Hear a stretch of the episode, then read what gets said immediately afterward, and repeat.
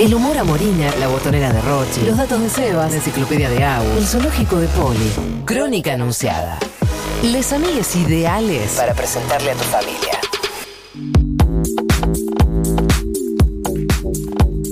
Vamos a hablar de economía, ya, ya que estamos con Bueno, razón. dos temas. Uno, lo que hablábamos al principio del programa, se está evaluando el alcance de lo que es la renegociación de la deuda. En principio, la idea era renegociar la deuda emitida durante el gobierno de Mauricio Macri, que eran alrededor de 50 mil millones de dólares con los bonistas, ¿sí? Con los acreedores privados. El argumento que planteaba el gobierno, que se especulaba, era que, bueno, que como muchos de estos bonistas jugaron a la especulación financiera durante el gobierno de Cambiemos, bueno, fueron también responsables de este endeudamiento y de la crisis eh, que vivió Argentina y que está atravesando hoy nuestro país. Entonces, lo que hoy se está diciendo es, bueno, no solo se va a renegociar esos 50 mil millones de dólares emitidos durante el gobierno de Mauricio Macri, sino también la deuda emitida durante el gobierno de Néstor Kirchner cuando se salió del default en diciembre de 2001. ¿sí? Una suma de más o menos 20 mil millones de dólares, por lo tanto la renegociación y la reestructuración que pretende el gobierno sería de más o menos 70 mil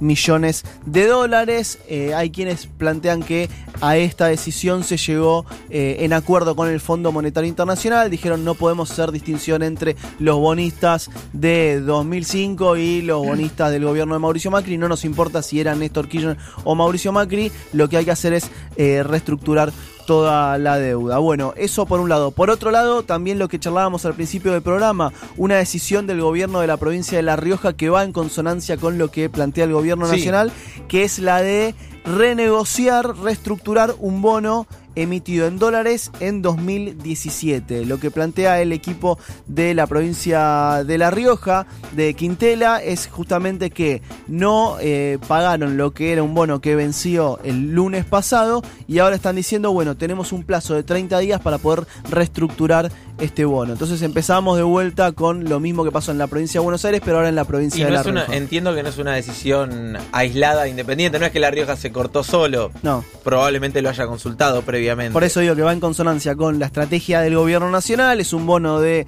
14 millones de dólares también, digamos, tampoco es una cifra muy significativa, ah, pensándolo en términos eh, nacionales, así que bueno, esta decisión que toma el gobierno de La Rioja, decíamos, va eh, en línea, en sintonía con lo que plantea eh, el equipo económico a nivel nacional, Martín Guzmán. Todo eso por un lado deuda argentina. Por otro lado, eh, los mercados siguen paranoicos por el tema del coronavirus, Amorín.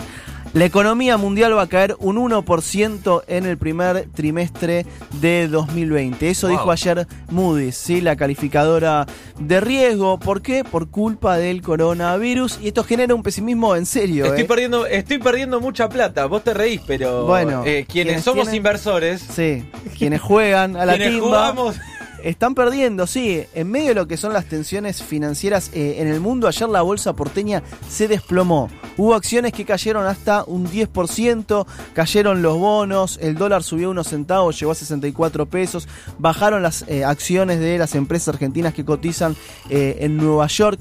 Lo explicábamos el otro día, pero vamos un poco más allá. ¿Cómo afecta el coronavirus a la economía mundial? ¿Sí? Más allá de lo que es la paranoia financiera, hay casos concretos que explican eh, el impacto económico. Por ejemplo, por lo que es la crisis sanitaria, China decidió suspender lo que son las exportaciones de eh, productos electrónicos. ¿sí? Por lo tanto, hay muchos mercados que hoy están diciendo, bueno, nos quedamos sin componentes, sin insumos para la producción eh, de electrónica. Por otro lado, tenés casos, no sé, de grandes empresas multinacionales como Amazon que dicen no tenemos suministros para vender, por lo tanto haya una caída eh, en las ventas. Casos como Nike que está diciendo, bueno, la mitad de los locales comerciales que tenemos en China cerraron en estos días. Por lo tanto, también se ven afectadas eh, las ventas. Lo que explicábamos el otro día de Apple, bueno, China es uno de los grandes, grandes compradores de iPhones eh, del mundo Sí. y las ventas cayeron muy fuerte en estos últimos días. Casi un tercio de las ventas cayeron eh, en el último mes. Entonces están diciendo, bueno, no vamos a cumplir con los objetivos que teníamos programados, proyectados. Bueno, cayeron las acciones también de Apple. Después sucede que hay, hay mucha, eh, muchas empresas multinacionales que también terciarizan su producción en China.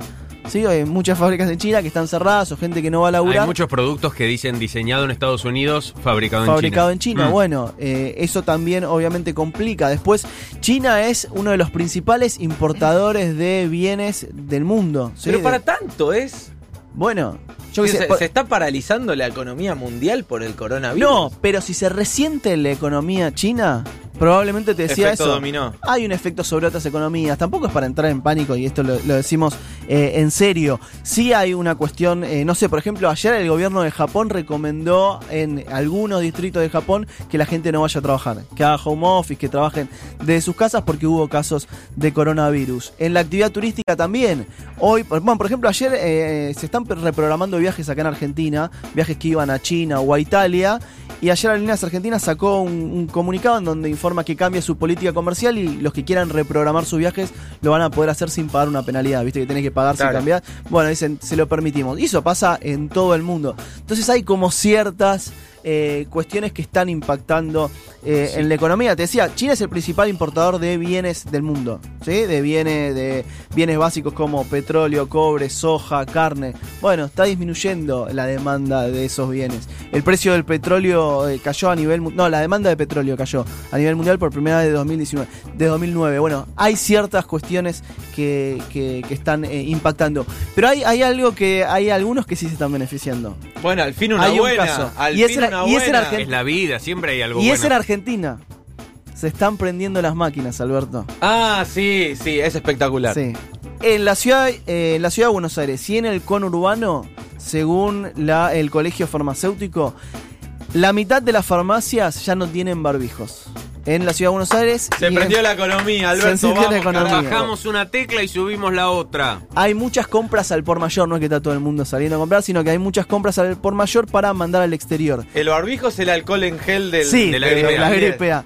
En Lanús hay una pyme que está facturando a lo loco. Tuvo un pedido, escuchen esto, de 20 millones de barbijos ¡Vamos, Alberto, vamos! que llegó desde Corea. ¿Sí? Desde Corea le dijeron, che, necesitamos 20 millones de barbijos. Desde Disney, La mitad de la luz está haciendo ellos barbijo. dicen, nosotros producíamos, no sé, 200 mil barbijos por mes, un montón igual, pero desde Disney le llegó un pedido de 50 mil barbijos. ¡Vamos, Alberto, vamos! Lluvia Para- inversiones. Para ¿Cómo los parques de diversiones de Disney, para los estudios eh, de Disney. Che, muy bien. Se está reactivando. Te dije que se empezaba a salir del pozo. Chicos, hay que ponerse a hacer barbijos Ya, ya. Sí, ya. es la que va. Y encima dicen que los barbijos no son de gran utilidad este, a la hora de prevenir el coronavirus, que lo que mm, más previene es eh, la higiene personal, es decir, Mm. lavarse las manos constantemente, etcétera.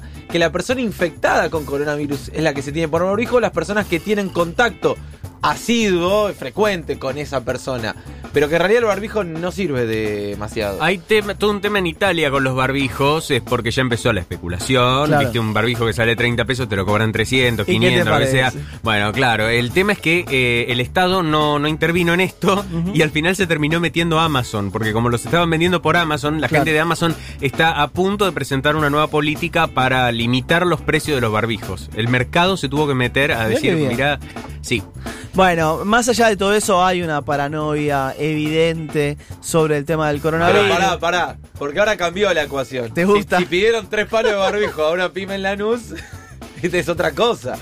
Eh, hablando en serio, me parece que más temprano que tarde vamos a tener el primer caso de, de- de coronavirus en Argentina. Esperemos que no se resienta eh, de esa manera también la economía local. No, eh, no, Porque, no, Digo, pero ya hay un caso en Brasil. Igual ayer, eh, yo la verdad no, no me engancho mucho con, con esos temas, entonces no me pongo a, a investigar demasiado. Sí.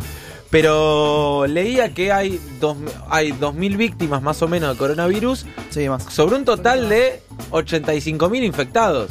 O sea que Claro. la gran mayoría se cura del coronavirus. Sí, digamos. sí, que la tasa de mortalidad es, es- es muy baja, sí. Pero sí, que causó daños y que causó modificaciones. En la gran convención de celulares que se hace en Barcelona todos los años, el Mobile World Congress, se suspendió eh, y estaban todas las marcas ahí para presentar los grandes teléfonos eso, del año. hay muchas ferias internacionales que están suspendiendo su Sí, y, y lo peor del asunto, quiero decir que se está haciendo igual, ¿eh? En los bares de los hoteles se están juntando las empresas y le muestran a los pibes de YouTube, mirá, usá, probá. Se está Claro. haciendo exactamente igual. O bueno. a ver, a lo que vamos es, ¿hay consecuencias económicas? Sí, por supuesto. ¿Puede ser producto de una paranoia mundial? Sí, también puede ser. Pero lo cierto es que si hay una crisis sanitaria en China, China, por ser uno de los grandes mercados del mundo, se ve afectada su economía y eso repercute. Repercute en Brasil, repercute en Argentina, repercute Sí. en México, en otros mercados. Para la gente que está escribiendo preocupada, el partido de Banfield Central Córdoba de Santiago del Estero del ¿Se sábado suspendió? no. No. se suspendió. Ah, sigue todo igual, 21 a 50. Bien. Nadie, una, una nadie, final. nadie corrigió a Lía Cruzeta ayer en intruso, dijo seis veces coronavirus. Eh, quiero decirlo. Eh, me mandan acá un tuit medio a Moriner que dice: En Amazon el precio de las mascarillas ha subido un 600%, ahora son mascarillas. Mascarillas. Muy bien. De salón, chicos. De salón. De Salonia.